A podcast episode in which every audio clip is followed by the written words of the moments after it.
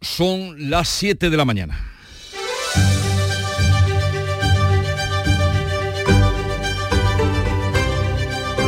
En Canal Sur Radio, La mañana de Andalucía con Jesús Vigorra.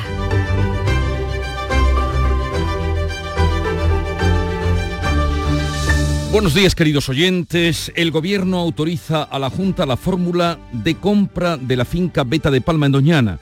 Hacienda permite al Ejecutivo andaluz que financie la operación con fondos europeos. El acuerdo con los propietarios es total. El precio rondará los 70 millones de euros. El consejero de Medio Ambiente, Ramón Fernández Pacheco, explicaba a los periodistas que aunque no hay fecha, espera que la operación se cierre antes de final de año. Les puedo asegurar que ya tenemos el visto bueno del Ministerio de Hacienda respecto a la fórmula de pago que los técnicos de nuestra consejería, de la Consejería de Hacienda, han planteado seguimos trabajando en la configuración del expediente para ir dando paso. El objetivo es que esté lo antes, lo antes posible.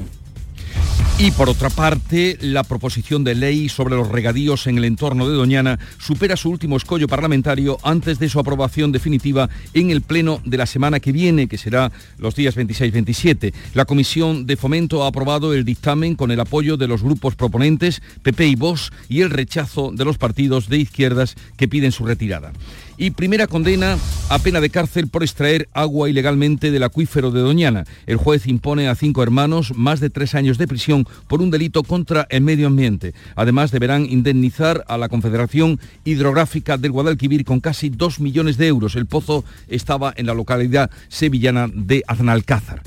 Los diputados podrán ya hablar en catalán, euskera y gallego en el Congreso. El PSOE cumple así con los independentistas tras hacer la nombrar a la presidenta de la Cámara Armengol. El Congreso avaló por mayoría absoluta el uso de las lenguas cooficiales en medio de las quejas del PP y Vox que se puso en contra y abandonó el hemiciclo a la primera frase que se escuchó en gallego, dejando sus auriculares en el escaño vacío de Pedro Sánchez. Los grupos parlamentarios podrán presentar enmiendas hasta esta tarde. La reforma del reglamento se aprobará mañana en lectura única. En Europa el uso de las lenguas cooficiales españolas se verá más adelante. En el día de ayer, en ese pleno iniciático, Uriol Junqueras, que asistió, dijo a las puertas del Congreso y lo dijo en español para que se entendiera que la amnistía ya está pactada. El líder de Esquerra Republicana avanza que para lograrla no mostrarán arrepentimiento. La amnistía, igual que el reconocimiento del uso de la lengua catalana y aranesa y euskera y galega, forma parte ya del acuerdo al cual llegamos con el Partido Socialista de cara a la constitución de la mesa del Congreso. El gobierno no desmiente un pacto por la amnistía, pero dice que todo se hará dentro de la Constitución. Pedro Sánchez en Nueva York, donde sigue, ha dicho que hablará cuando reciba el encargo de intentar la investidura. 21 de las 23 jugadoras convocadas por la selección femenina de fútbol seguirán en la concentración de cara al partido del próximo viernes. Otras dos volverán a casa. Tras siete horas de reunión, el presidente del Consejo Superior de Deportes, Víctor Francos, ha anunciado el acuerdo con las futbolistas a las 5 menos cuarto de esta mañana. Se creará una comisión tripartita para garantizar el cumplimiento de los acuerdos pactados con las jugadoras. La buena noticia que tenemos hoy que decirle al conjunto de la ciudadanía es que 21 jugadoras ya han mostrado su, voluntad de, de quedarse. La selección juega este viernes frente a Suecia. Más le vale ganar. Y ahora vamos con el tiempo, se aleja la posibilidad de lluvias, hoy tendremos cielos poco nubosos, máximas en ascenso en la vertiente mediterránea y sin cambios en el resto, vientos flojos variables que tenderán a componente oeste en general. Y ahora vamos a ver cómo amanece en cada una de las provincias de Andalucía, gracias a nuestros compañeros que ya nos tienen al tanto. Cádiz, Salud, Botaro. 19 grados tenemos a esta hora de la mañana, 23 es la máxima que esperamos para hoy. Hay nubes y claros en el cielo. En el campo de Gibraltar, Susana Torrejón. Cielos despejados y 17 grados de temperatura. Hoy esperamos sol y una máxima de 27. ¿Cómo viene el día por Jerez, Pablo Cosano? Con 17 grados de momento, que subirá hasta los 26 y cielo limpio. Temperatura en Huelva, Pacoca. 17 grados en Huelva con máximas que pueden llegar a los 29, cielos poco nubosos. ¿Cómo amanece en Córdoba Miguel Vallecillo? Con 20 grados y pocas nubes. Hoy habrá una máxima de 29 y se espera algo de nubosidad. En Sevilla, Antonio Catoni. Tenemos cielos poco nubosos, alcanzaremos 29 en Sevilla capital y ahora tenemos en la capital 18. ¿Cómo despierta Málaga, María Ibáñez? Pues aquí apenas sin nubes en el cielo malagueño tenemos 18 grados, alcanzaremos máximas de 28.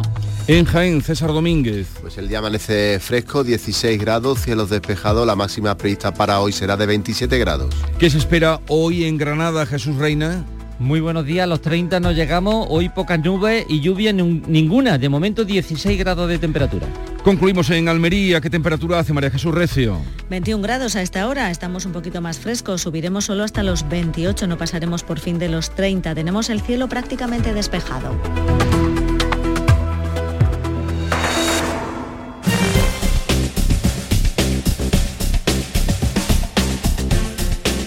Y vamos a conocer cómo están las carreteras andaluzas a esta hora de la mañana. Conectamos con la DGT, desde donde nos informa Alejandro Martín. Buenos días. Muy buenos días. ¿Qué tal? Arranca esta jornada de miércoles y por el momento se circula con normalidad en toda la red vial de la comunidad. Van a encontrar leves dificultades por obras de mejora, eso sí, en la entrada a la capital onubense por la A497 a la altura del puente del río Diel. Afortunadamente en el resto de carreteras, situación tranquila y muy cómoda.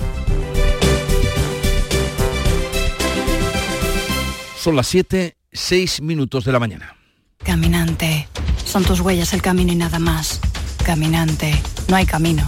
Se hace camino al andar. Al andar se hace el camino y al volver la vista atrás se ve la senda que nunca se ha de volver a pisar. Caminos Naturales de España. Elige tu camino. Ministerio de Agricultura, Pesca y Alimentación. Gobierno de España. ¿El calor te deja sin fuerzas?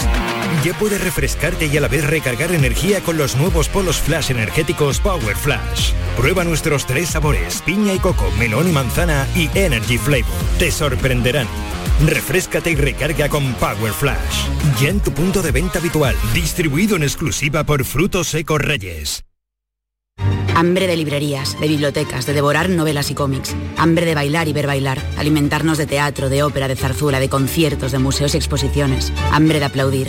Hambre de renacer, de revivir, de reencontrarnos. Cantar, leer, escuchar, mirar, vivir. Emocionar, ta boca llena. Hambre de cultura. Ministerio de Cultura y Deporte. Gobierno de España. En Canal Sur Radio, la mañana de Andalucía con Jesús Bigorra. Noticias.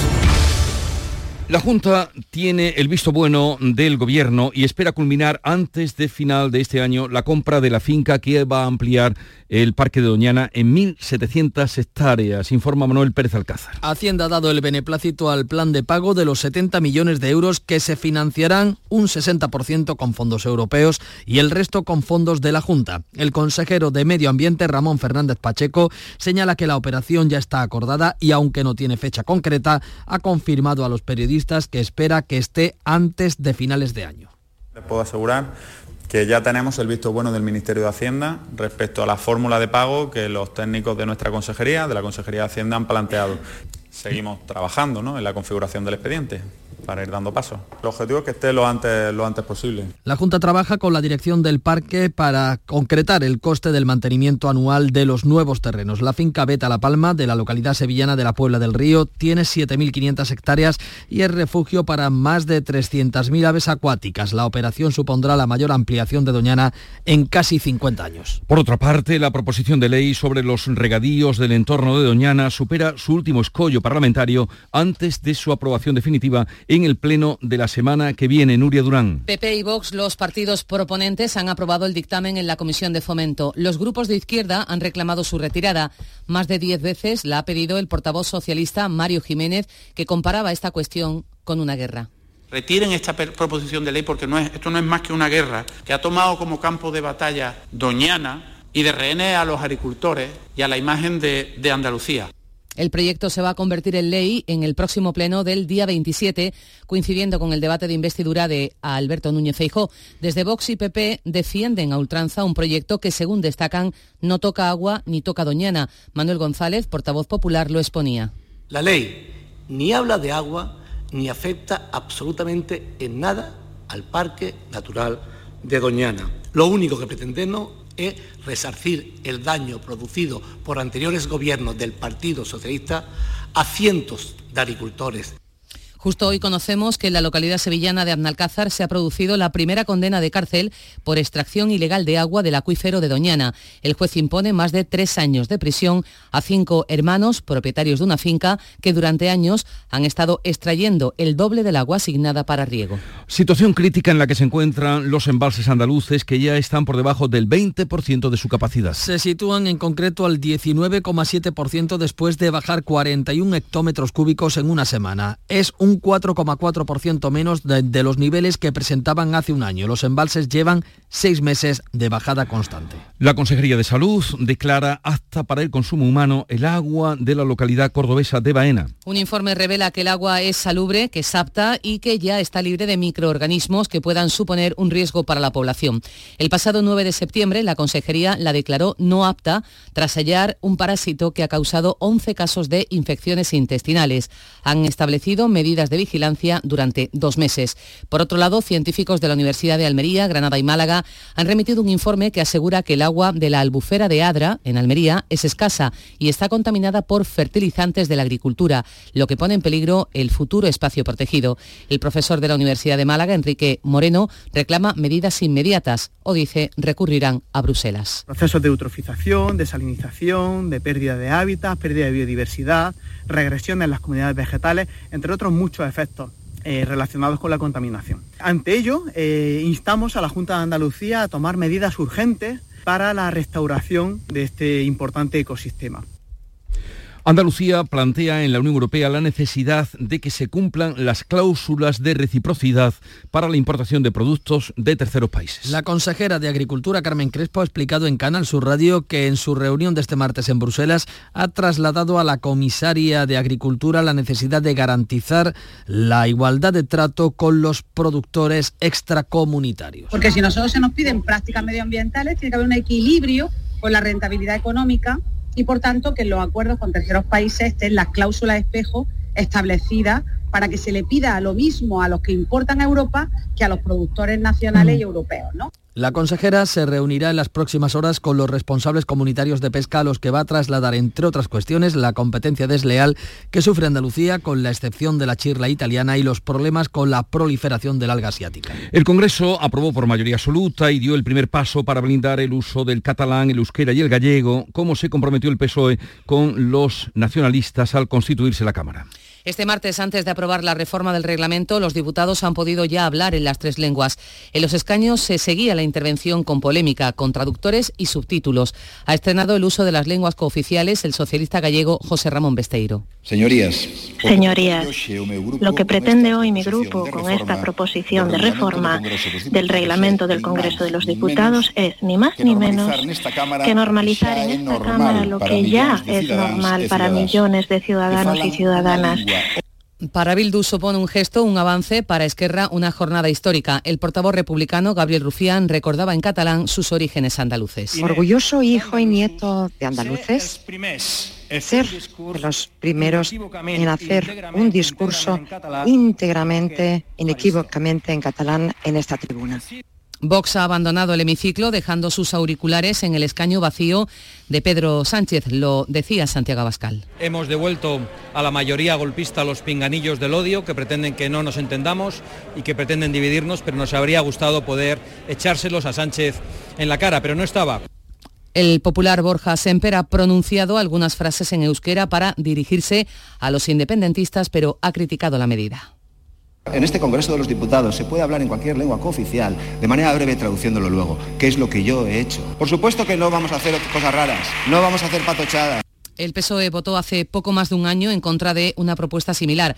Ahora la reforma del reglamento se hará por vía rápida en lectura única. Los grupos tienen hasta las 6 de la tarde para presentar enmiendas. La reforma quedará aprobada mañana por el Pleno. Bruselas da largas a la propuesta de utilizar las lenguas cooficiales en las instituciones comunitarias. Ante la tesitura de elegir una de las tres, el gobierno español priorizará el catalán, lo que ha elevado la crítica de sus socios vascos y gallegos. El Consejo de Europa ha aplazado sin edie la decisión sobre las lenguas con la reticencia de varios países como Suecia o Finlandia. El ministro de Exteriores asegura que ninguno ha votado en contra. José Manuel Álvarez trata de sortear el contratiempo confirmando un acuerdo para priorizar el catalán tres lenguas de una sola vez, pues que tal vez era necesaria una gradualidad, hemos priorizado al catalán con respecto al euskera y al gallego, pero la decisión final no varía en absoluto y la defensa que se ha hecho es de los tres idiomas. El BNG dice que no aceptará ninguna rebaja sobre el gallego. El portavoz del PNV, por su parte, Hitor Esteban, advierte de que no ayuda para la investidura de Pedro Sánchez que se priorice el catalán. Desde luego en Euskadi no se entiende porque la protección de una lengua eh, no se basa o no se debería basar en el número de hablantes, porque si fuera así, con el inglés y el chino probablemente ya sobrarían todos los demás. Puigdemont y Esquerra critican que el gobierno eh, haya hecho tarde, dice, sus deberes. El PP ve lamentable que se priorice el catalán y el ministro de Universidades, el catalán Joan Subirats, ha conseguido el apoyo de la Comisión Europea para promocionar los cursos gratuitos para aprender catalán, vasco y gallego entre los alumnos de Erasmus. El líder de Esquerra, Uriol Junqueras, que asistió ayer al Pleno de las Lenguas, aseguró a las puertas del Congreso que el acuerdo para la conformación de la mesa del Congreso incluye la ley de la amnistía. El Gobierno hasta ahora no lo ha desmentido. Junqueras afirmaba ante las puertas del Congreso que la amnistía ya está pactada y avanzaba que no se arrepentirán para conseguirla porque no han cometido ningún delito. Nosotros estamos convencidos que la amnistía, igual que el reconocimiento del uso de la lengua catalana y aranesa y euskera y galega, forma parte ya del acuerdo al cual llegamos con el Partido Socialista de cara a la constitución de la mesa del Congreso. La portavoz del Gobierno no ha negado que la amnistía esté ya pactada. Isabel Rodríguez se limitaba a decir que el acuerdo pasa por la Constitución. Cataluña está infinitamente mejor de lo que estaba entonces. Hoy en Cataluña se respetan las normas y la Constitución española. Y lo hemos conseguido por la vía del diálogo y del acuerdo. Y hemos conseguido desde la política que la ciudadanía no viva en un permanente conflicto social y político, que es lo que existía en la Cataluña del 2017. Y nunca al margen de la Constitución. El PP llevará al Pleno del Parlamento de Andalucía de la próxima semana una moción de defensa de la igualdad de los españoles y contra las concesiones a los independentistas. El coordinador general del PP, Alías Bendodo, pide a Pedro Sánchez que aclare si ha pactado la investidura. Sánchez tiene que decir claramente, claramente a todos los españoles si va a tragar con la amnistía, el referéndum y una España multinivel. ¿Qué está ofreciendo Sánchez? Españoles de primera y españoles de segunda ¿Por qué ofrece españoles de primera y españoles de segunda? Porque le da igual el conjunto de los españoles y le da igual España. Sánchez solo piensa en él. En una declaración informal con periodistas en Nueva York, el presidente en funciones ha dicho que no contempla una repetición electoral y que hablará claro sobre la amnistía cuando toque, cuando reciba el encargo de intentar su investidura. El juez Llanera da 10 días de plazo a Puigdemont para que comunique si ha solicitado medidas cautelares en su recurso contra la sentencia que le ha retirado la inmunidad parlamentaria. Si su defensa no ha solicitado que se le devuelva la inmunidad mientras el tribunal resuelve el recurso, Llarena podría reactivar una orden internacional de detención, tal como han pedido Fiscalía y Abogacía del Estado. El magistrado del Supremo no quiere hacerlo hasta conocer el pronunciamiento del tribunal sobre esta cuestión. Va a permitir la Junta blinda la financiación que reciben las universidades públicas andaluzas y condiciona los fondos al cumplimiento de los objetivos. El Consejo de Gobierno andaluz ha aprobado el nuevo modelo de financiación que va a estar en funcionamiento hasta el año 2027. Impulsa a las universidades a conseguir fuentes de ingresos propios hasta llegar al 30%. Blinda la financiación porque garantiza los incrementos salariales y que no habrá merma en los fondos de un año para otro. El nuevo modelo incluye un fondo de nivelación para compensar a las tres universidades que salían peor paradas con este modelo, que son las de Huelva, Jaén y la Pablo Dolavide en Sevilla. Eh, va a permitir, confiamos que en un par de años, es regular todos esos desequilibrios que se han venido produciendo a lo largo de los distintos modelos y que, como les decía antes, en el, el último modelo aprobado en 2021, pues generó algún tipo de distorsión que no queríamos en ningún caso. Son palabras del consejero de universidades. Para el líder de los socialistas andaluces, este sistema es una alternativa a un modelo anterior fracasado. Juan Espadas condiciona su apoyo a la llegada de las partidas económicas ya comprometidas. Lo tengo que decir muy claro, no me fío del gobierno andaluz, no me fío del señor Moreno Bonilla, porque una cosa es que el modelo sea en este caso aceptable o que haya un principio de acuerdo sobre el mismo y otro, que los recursos económicos que necesita ese modelo para que efectivamente se garantice la suficiencia financiera del sistema universitario público esté garantizado. El Parlamento de Andalucía, con los únicos votos a favor de PP y Vox, ha aprobado el dictamen del proyecto de creación de la Universidad Privada CEU Fernando III en Sevilla y la UTAMED en Málaga. De todo este asunto hablaremos a partir de las 9 con el consejero de Universidades, José Carlos Gómez Villamandos, que estará con nosotros. Ya en internacional, Zelensky acusa a Rusia de genocidio ante la Asamblea de la ONU en la que hoy va a intervenir Pedro Sánchez. El presidente ucraniano, que asiste en persona por primera vez desde el estallido de la guerra, acusa a Rusia de genocidio por secuestrar a niños y ha anunciado que prepara una cumbre de paz mundial, advirtiendo del peligro de una guerra nuclear. Muchas sillas de esta sala podrían quedar vacías si Rusia sale triunfadora en la guerra, porque allí por donde pasa el agresor va dejando cenizas, polvo y ruina. Joe Biden ha urgido a la unidad contra Rusia y ha coincidido con el secretario de Naciones Unidas en que es necesario ampliar el Consejo de Seguridad, eh, una forma de restar peso a Rusia y China. Pedro Sánchez interviene este miércoles ante el plenario. Y 21 de las 23 jugadoras del fútbol, selección femenina de fútbol, convocadas eh, van a seguir en la concentración. Tras siete horas de reunión, el presidente del Consejo Superior de Deportes ha anunciado un acuerdo a las 5 menos cuarto de esta madrugada por la que 21 de las seleccionadas continuarán en la concentración de cara al partido del próximo viernes. La mañana de Andalucía.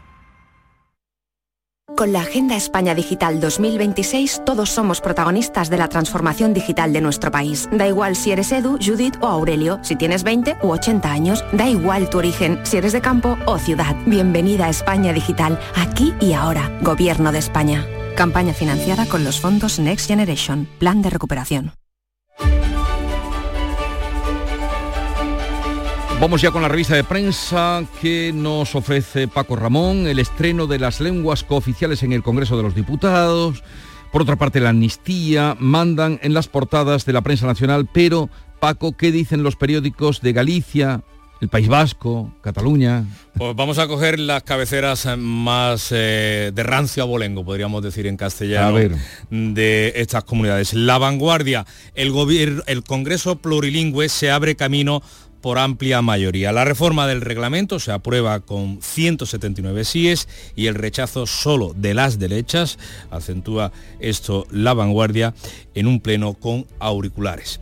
El correo, mm, en vez de cogerse a lo que pasó ayer en el pleno del Congreso, se va a lo que puede pasar en Europa. Dice el gobierno de Zaira a PNV y Bildu al dar prioridad al catalán en la Unión Europea frente a la euskera. Y añade sobre una foto de una docena de diputados que ese idioma, el euskera, se estrena en el Congreso. La voz de Galicia ni siquiera le da la foto al Congreso, prefiere ir con lo de las jugadoras de la selección femenina de fútbol.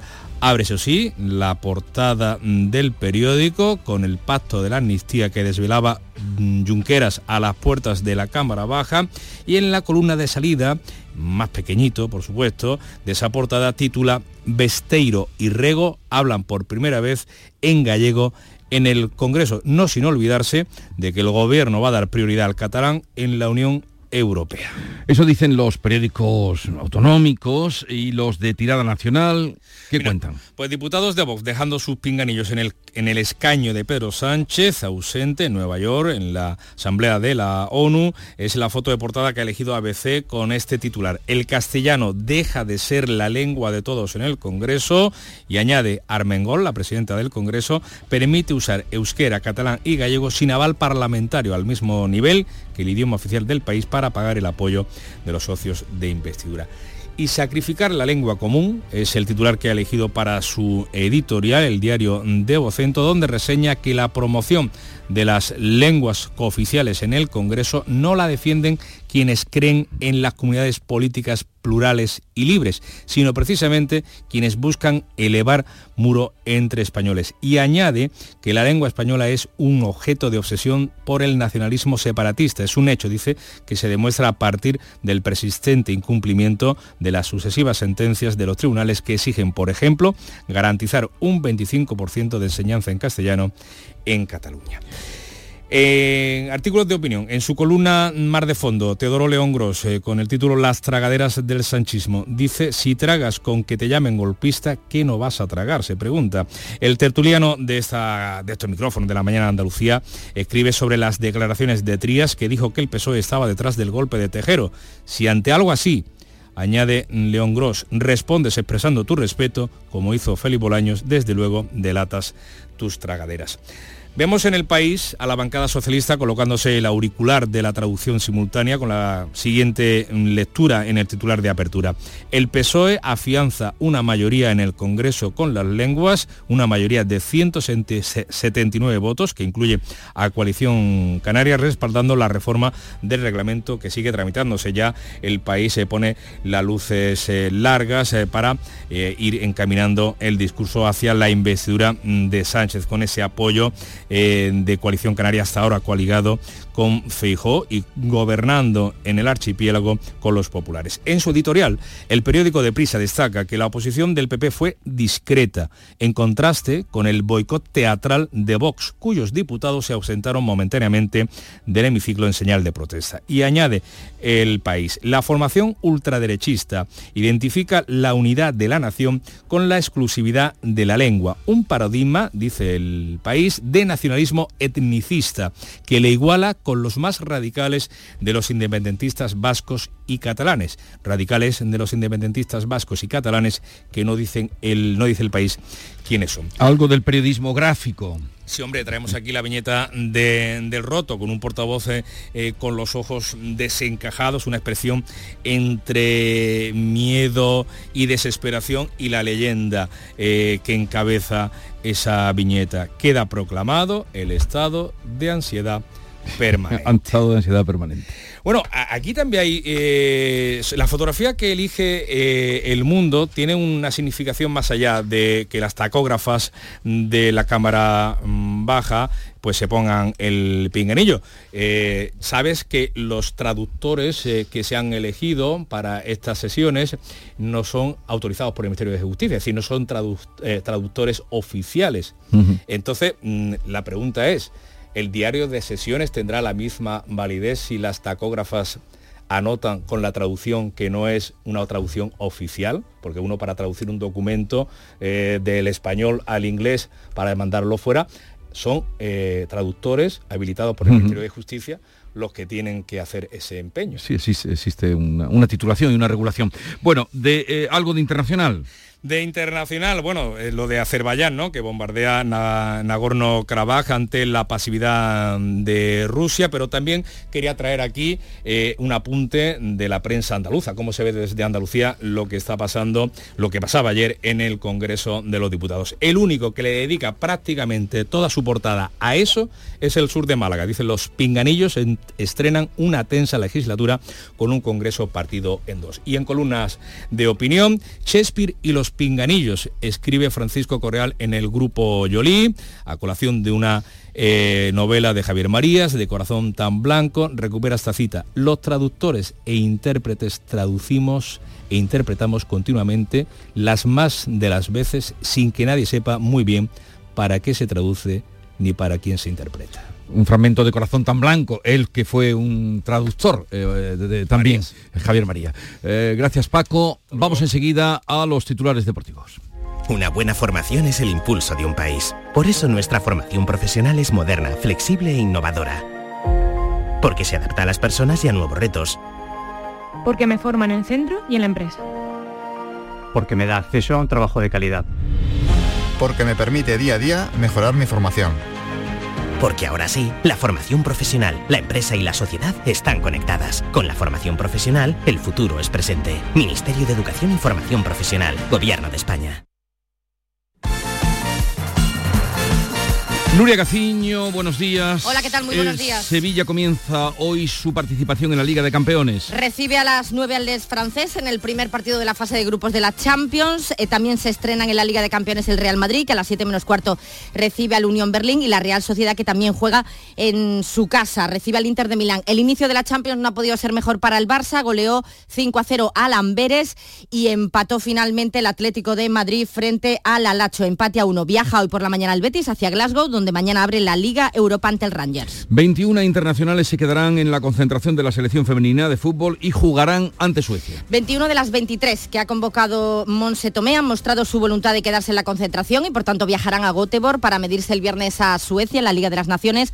Esto lo ha confirmado el presidente del Consejo Superior de Deportes, Víctor Francos, tras la reunión mantenida anoche en la localidad valenciana de Oliva, que es donde están concentradas. Dos jugadoras no se sienten con ánimos en estos momentos, por lo que se marcharán sin ser sancionadas y la negociación parece que ha llegado a buen puerto. Van a, marcharse dirigentes de forma inmediata, dirigentes de la Federación Española, empezando por el secretario general Andreu Camps, mano derecha de Luis Rubiales. Acaban de dar las siete y media de la mañana. En Canal Sur Radio, La mañana de Andalucía con Jesús Vigorra.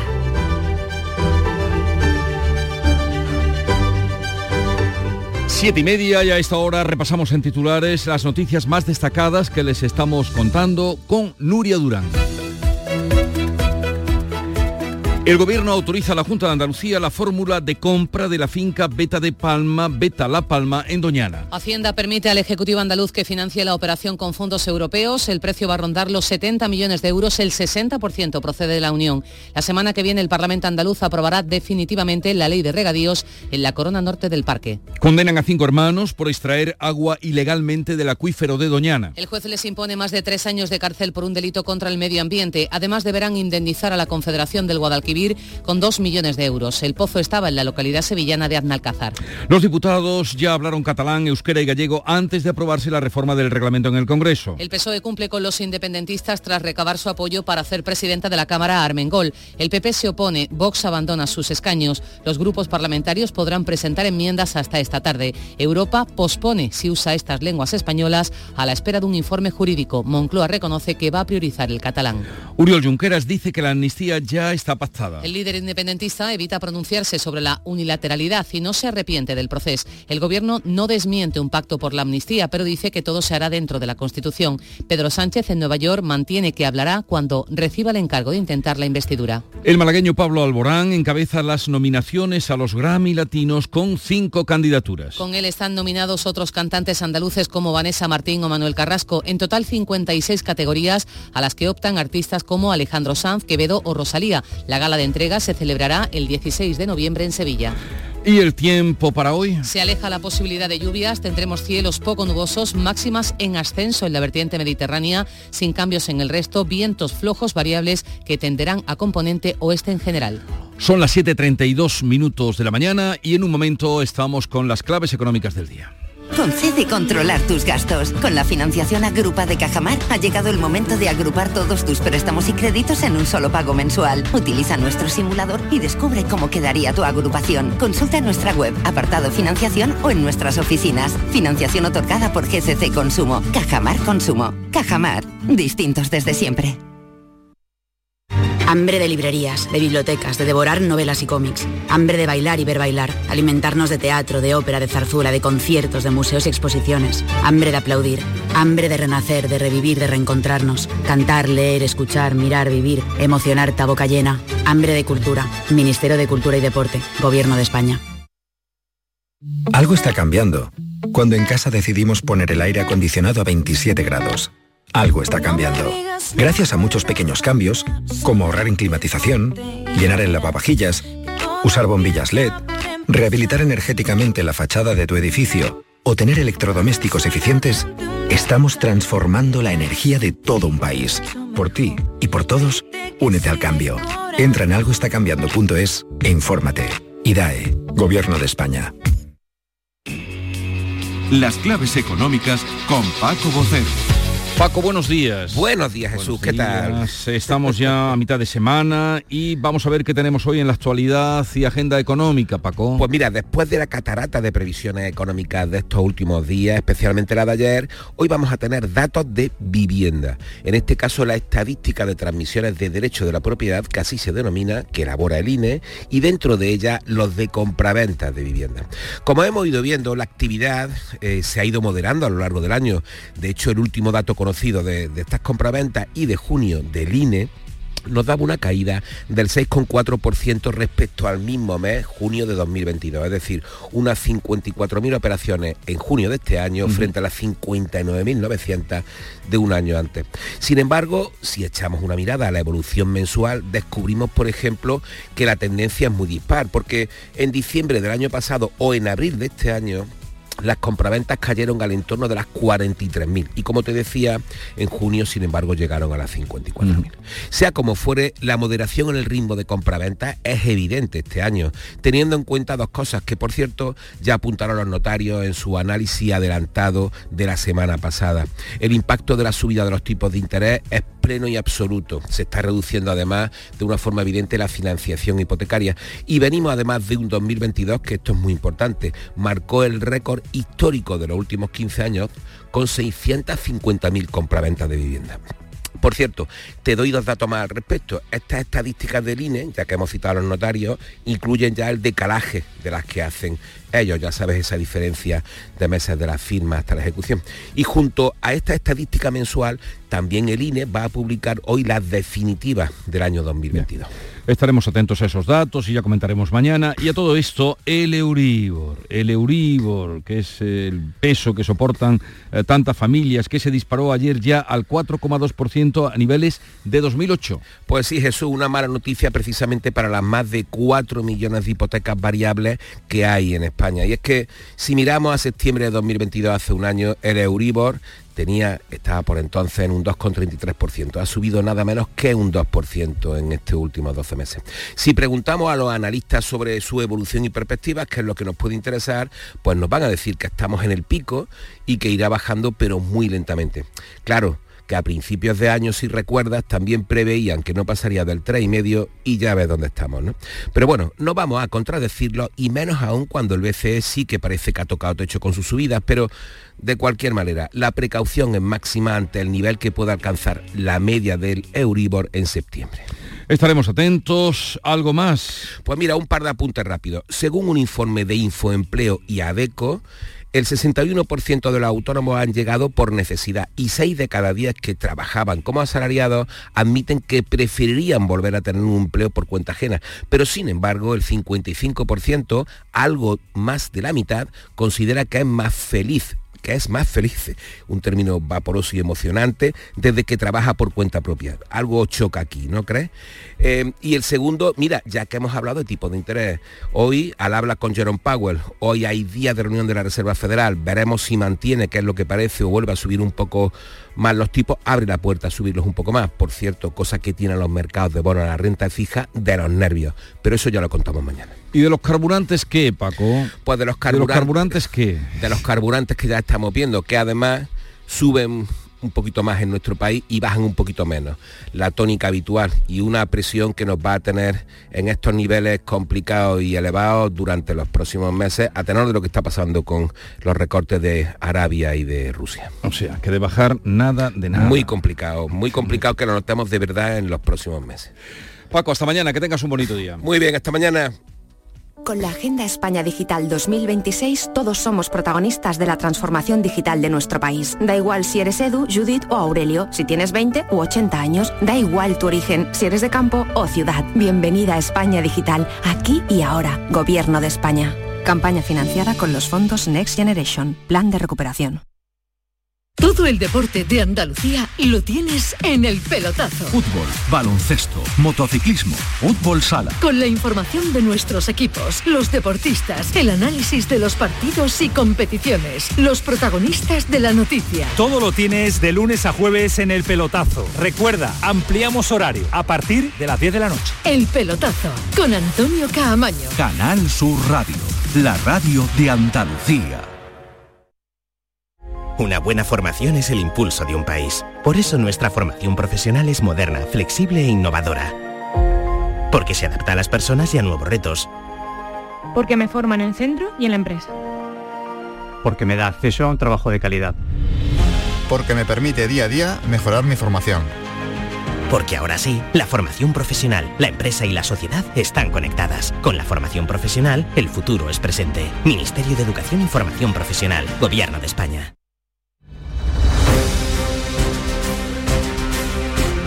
Vamos a contarles otras noticias de Andalucía que completan el panorama informativo. En Cádiz, un hombre de 76 años ha fallecido mientras se bañaba en una playa de Barbate. ¿Se sabe qué ha pasado? Salud votaron. Pues el hombre de 76 años se metió en el agua y parece que ha fallecido ahogado. De momento se desconocen las causas. Ha sido en la playa del Carmen en Barbate y otra persona que entró en el agua para intentar socorrerle ha resultado herido y está hospitalizado. Varias personas alertaron a los servicios de emergencia de la situación que se estaba produciendo en el mar. Llegaron los servicios de emergencias, también Guardia Civil, Cruz Roja y Policía Local, pero no se pudo hacer nada por la víctima que, insistimos, falleció ahogada. El otro hombre tuvo que ser rescatado y trasladado a un centro sanitario. Rescatado un escalador que sufrió un accidente en Alcaudete, Jaén, cayendo desde unos 20 metros. César Domínguez. Pues sí, trataba de alcanzar el pico más alto de la zona de los Chircales cuando sufrió el accidente, una caída de unos 20 metros de altura que le ha provocado diversas facturas, algunas de ellas abiertas. El escalador no podía moverse por lo que sus rescatadores tuvieron que llegar hasta él descendiendo por un terreno abrupto y con la ayuda de un helicóptero, nos lo ha contado Elena Trigo, portavoz del 112. El escalador, que ha caído de una altura de entre 15 y 20 metros, ha sido estabilizado en un primer momento por los servicios sanitarios y posteriormente evacuado en helicóptero al Hospital Neurotraumatológico de Jaén, con varias fracturas y una herida abierta. Allí permanece ingresado. Y Gerard Piqué la haría en Málaga al ofrecer entradas para la King League que se va a disputar en la Rosaleda en octubre a quien se bañara, oigan esto, en la fuente de la Plaza del Obispo. Ya ha tenido respuesta por parte del alcalde y de otras eh, personalidades. María Ibáñez. Pues así es, Francisco de la Torre, el alcalde de Málaga, le ha sugerido que tenga otros planteamientos más interesantes y que no haga gamberradas. Asegura el alcalde que la ciudad no es una escuela de gamberradas, sino una escuela de formación de ciudadanos. Ha dicho de la Torre que le va a dar unos cuantos consejos al señor Piqué, literalmente. Y es que varios jóvenes, como tú bien dices, se metieron el lunes en la fuente de la Plaza del Obispo algo prohibido por ordenanza después de que Piqué, presidente de la King League, ofreciera en directo en la plataforma Twitch una doble entrada para el evento a todos todo aquel que se metiera en la fuente. O sea, una idea, mm, pues eso, descabellada y gamberra. El Palacio de Exposiciones y Congresos acoge hoy y mañana la nueva edición de la Cumbre Mundial de Fútbol en Sevilla. Antonio Catoni. Sí, es una cumbre a la que acuden pues, más de 2.500 asistentes de 120 países, 350 clubes, 40 ligas y federaciones y se va a hablar de muchas cosas, entre otras, por supuesto, del papel de la mujer. Entre los ponentes más destacados están Fatma Samoura, la secretaria general de la FIFA, o Muhammad Yunus, que sabes que es Premio Nobel de la Paz, y también Javier Tebas, presidente de la Liga de Fútbol Profesional. 70 millones de toneladas son las que ha superado el puerto de Algeciras en tráfico total durante los primeros ocho meses de este año. El objetivo es volver a rebasar los 100 millones de toneladas al cierre de este ejercicio. Pese a este importante dato, supone un 3,5% menos que lo que se facturó o tras, eh, eh, traspasó por ahí el año pasado. Susana Torrejón. En contrapartida, el pasado mes de agosto el tráfico de contenedores creció en un 1,5% registrando su mejor resultado en los últimos 32 meses, un crecimiento que viene impulsado por un refuerzo de la oferta de conectividad marítima global desde primavera. Gerardo Landaluz es el presidente de la autoridad portuaria. La evolución de los tráficos al segundo cuatrimestre consolidan cifras similares al año anterior, a excepción de los ganes líquidos y sólidos con peor comportamiento definitiva, es una buena muestra de la consolidación y la estabilidad de la actividad portuaria, gracias también al incremento de la conectividad del puerto de Algeciras con mercados de referencia como son Latinoamérica y Asia. También agosto ha sido un mes bueno para el tráfico ferroviario de mercancías, alcanzando la mayor actividad del año. El aeropuerto de Granada Jaén recupera dos conexiones aéreas semanales con Madrid a primera hora de la mañana en noviembre de los martes y miércoles. Los empresarios agradecen el esfuerzo, pero lo ven todavía insuficiente. Jesús Reina. Los empresarios quieren que haya una conexión diaria a primera hora de la mañana y que esa misma conexión se reproduzca luego cada día al final de la noche. El eh, presidente del sector turístico aquí en Granada, Gregorio García. El 87% de los empresarios que invierten en Granada viajan en coche, porque no hay avión. El vuelo de la mañana no vamos a parar hasta que todos los días no esté en Granada. Los empresarios no vamos a parar porque creo que es imprescindible para la viabilidad de las empresas de Granada. Esta recuperación de dos conexiones con Madrid se conoce la misma semana en la que se ha perdido una conexión con Londres. En Jerez habrá una procesión magna mariana autorizada por el obispo para octubre del año que viene. Pablo Cosano. Pues sí, Monseñor Rico Pávez ha autorizado inicialmente esta salida extraordinaria de las 31 imágenes de vírgenes que atesoran las 46 hermandades de la Semana Santa Jerezana. Ahora espera la llegada del proyecto definitivo de la procesión que salga del Pleno de la Unión de Hermandades para darle la aprobación definitiva. Va a ser de preparación del jubileo del año 2025. La Unión había solicitado, solicitado también otra magna de imágenes de Cristo para mayo que de momento no se ha aprobado. Llegamos así a las 7.45 minutos de la mañana, 8 menos cuarto. Es ahora el tiempo para la información local en Canal Sur Radio. Atentos.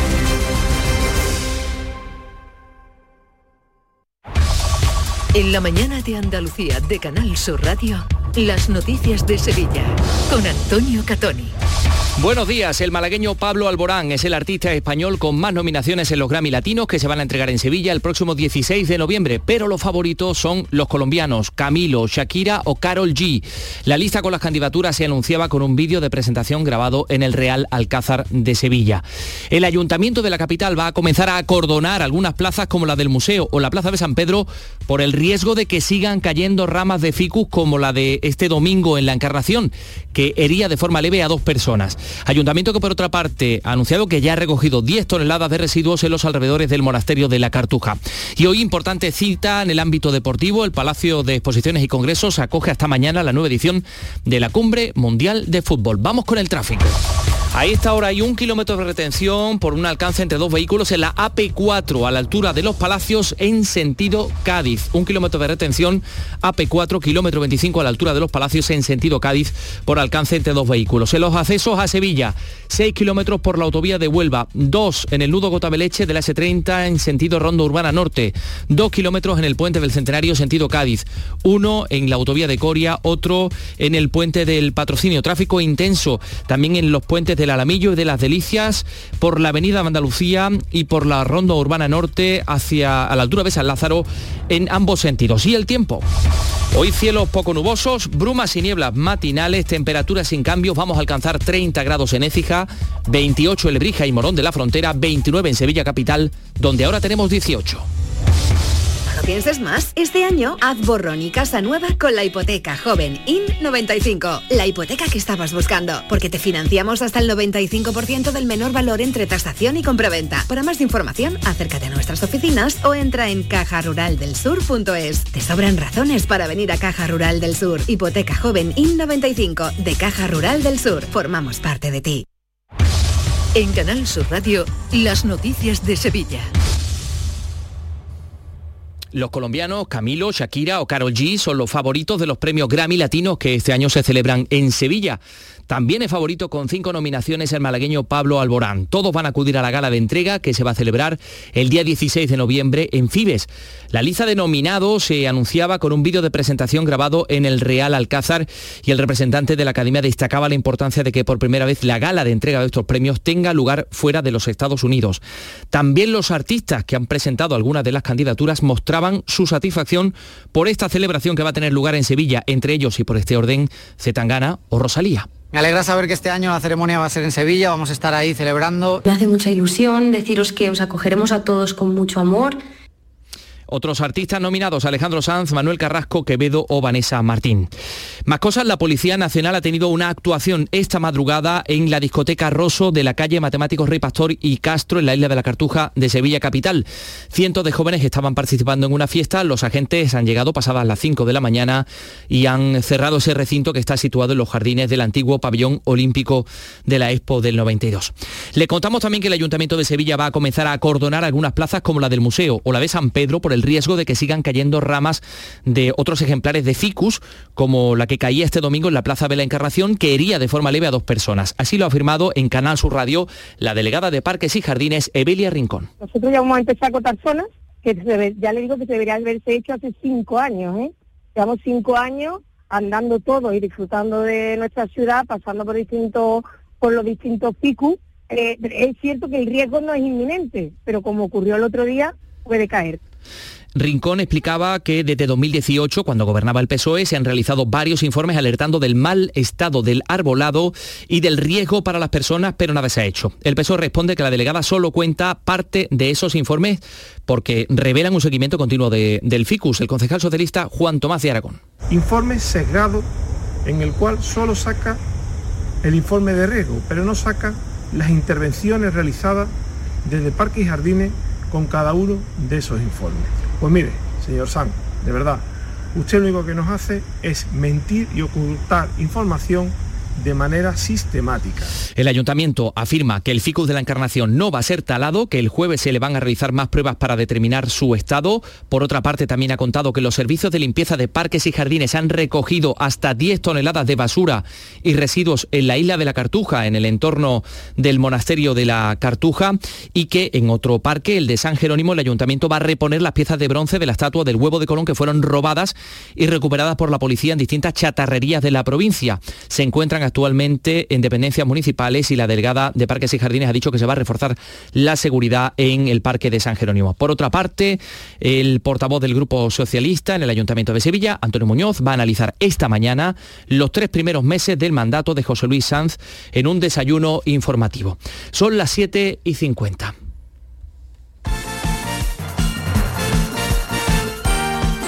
En los deportes, hoy noticia, el eh, Palacio de Exposiciones y Congresos acoge la Cumbre Mundial de Fútbol, a la que acuden más de 2.500 asistentes de 120 países, 350 clubes 40 ligas y federaciones van a estar representadas y hay ponentes destacados como la secretaria general de la FIFA o el Premio Nobel de la Paz, Muhammad Yunus. Pero hay otros asuntos estrictamente deportivos que nos amplía Antonio Camaño. Antonio, buenos días. Hola, ¿qué tal? Buenos días. Llega el debut del Sevilla esta noche en el Estadio Ramón Sánchez Pizjuán en la Liga de Campeones ante el Lens francés después de conseguir en Liga la primera victoria el pasado fin de semana ante Las Palmas, con una imagen todavía irregular del conjunto de Mendilibar. Un entrenador el vasco que ha copiado la lista de el partido del domingo con la excepción de la ausencia de Janusay, que se quedó fuera de la lista de la Liga de Campeones junto a Marcao. Siguen siendo baja tanto Nianzú como Acuña, que siguen sin entrenar con el grupo. Y buenas noticias para Pellegrini ante el debut europeo de mañana jueves, ya que el técnico chileno recupera hombres como Bravo, Andrés Guardado y Aitor Ruibal. La inclusión del portero es relevante toda vez que Ruiz Silva cayó lesionado y será baja algunas semanas. Atención empresarios, GESOL os ayuda a que ahorréis más del 40% en las facturas eléctricas de vuestros negocios sin ninguna inversión. ¿Quieres disfrutar de una instalación fotovoltaica sin coste y sin preocuparte por nada? Con GESOL es posible. Infórmate ya en www.disfrutatuenergia.com. En Canal Sur Radio, las noticias de Sevilla con Antonio Catoni. Decenas de compañeros del Hospital de Balme se concentraban este martes a las puertas del centro para recordar al director médico José Antonio Sánchez, que fallecía de forma repentina en la noche de este lunes mientras hacía deporte cerca de su vivienda. Tenía 48 años. Entre los asistentes, su compañera Rocío del Castillo. José Antonio, nuestro querido compañero, ha sido estudiante, residente, adjunto, coordinador de trasplante y un amigo. y qué vamos a decir? Aquí estamos todos conmocionados. Más cosas, la plataforma Barrios Hartos ha convocado para el 30 de septiembre una manifestación en contra de la subida de las tarifas del agua que ha anunciado el Ayuntamiento de Sevilla.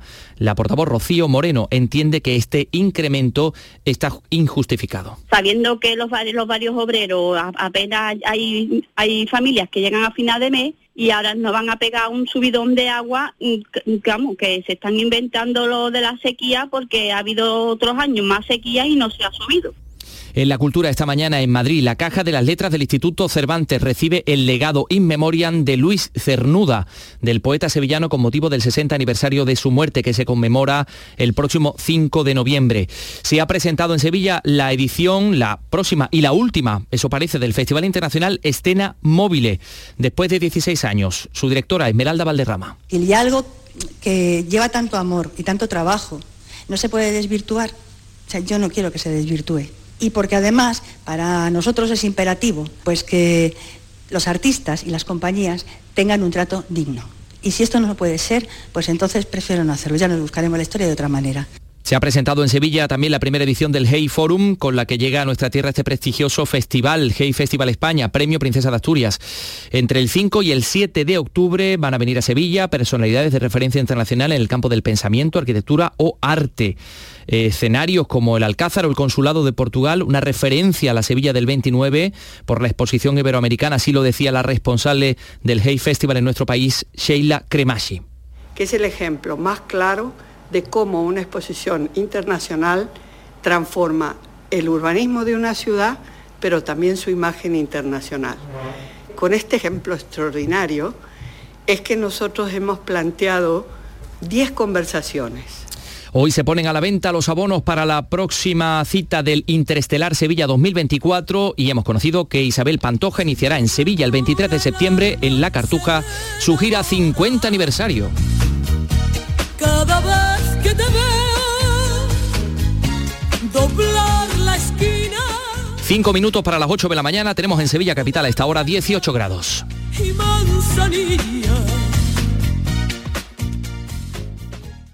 Escuchas La mañana de Andalucía con Jesús Vigorra, Canal Sur Radio. Aquadeus, el agua mineral natural de Sierra Nevada, patrocinador de la Federación Andaluza de Triatlón, les ofrece la información deportiva. 8 menos 5 de la mañana, Nuria Caciño, buenos días. Hola, ¿qué tal? Muy buenos días. En el día en el que el Sevilla vuelve a la Champions, parece que se va deshaciendo el entuerto del sainete en la convocatoria de la selección Sí. femenina, ¿no? Se ve ya un poquito de, de luz, ¿no? Pues comienza la Champions para el Sevilla hoy. La cita en el Sánchez Pizjuán será a las 9 de la noche. Enfrente el Lens francés que no atraviesa por su mejor momento, de hecho es el actual colista de la Liga Gala.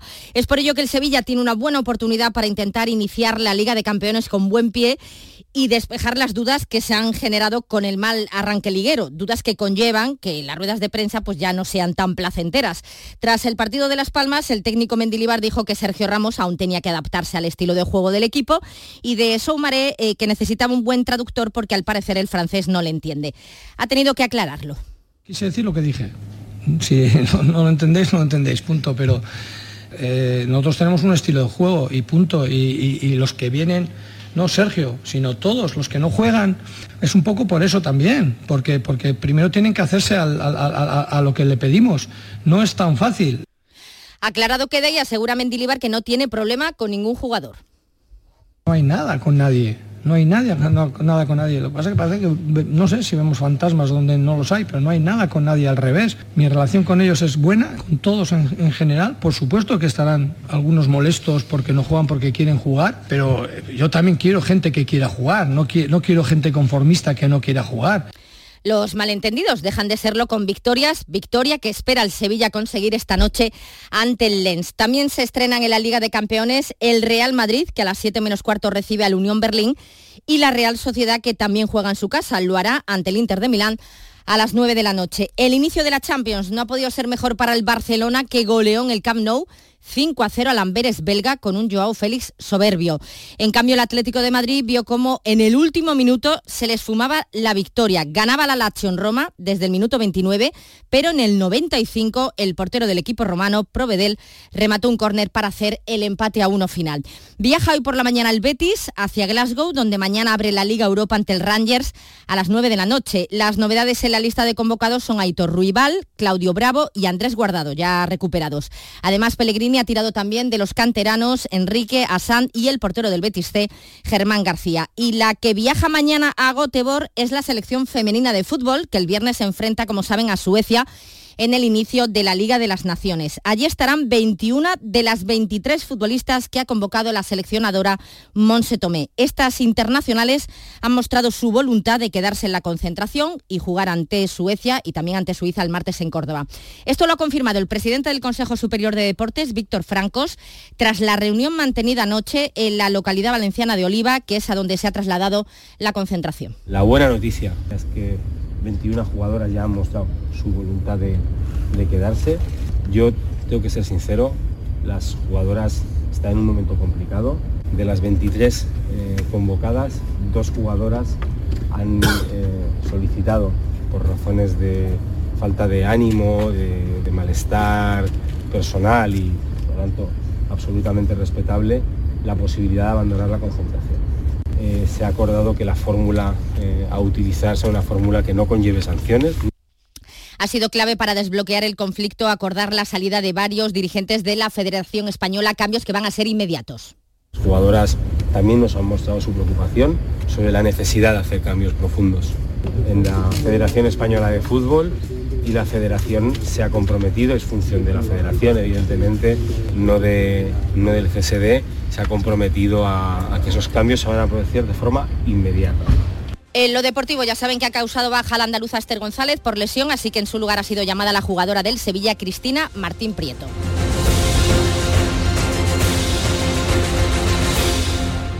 Aquadeus, ahora más cerca de ti, procedente del manantial Sierra Nevada, un agua excepcional en sabor, de mineralización débil que nace en tu región. Aquadeus Sierra Nevada es ideal para hidratar a toda la familia y no olvides tirar tu botella al contenedor amarillo. Aquadeus, fuente de vida, ahora también en Andalucía.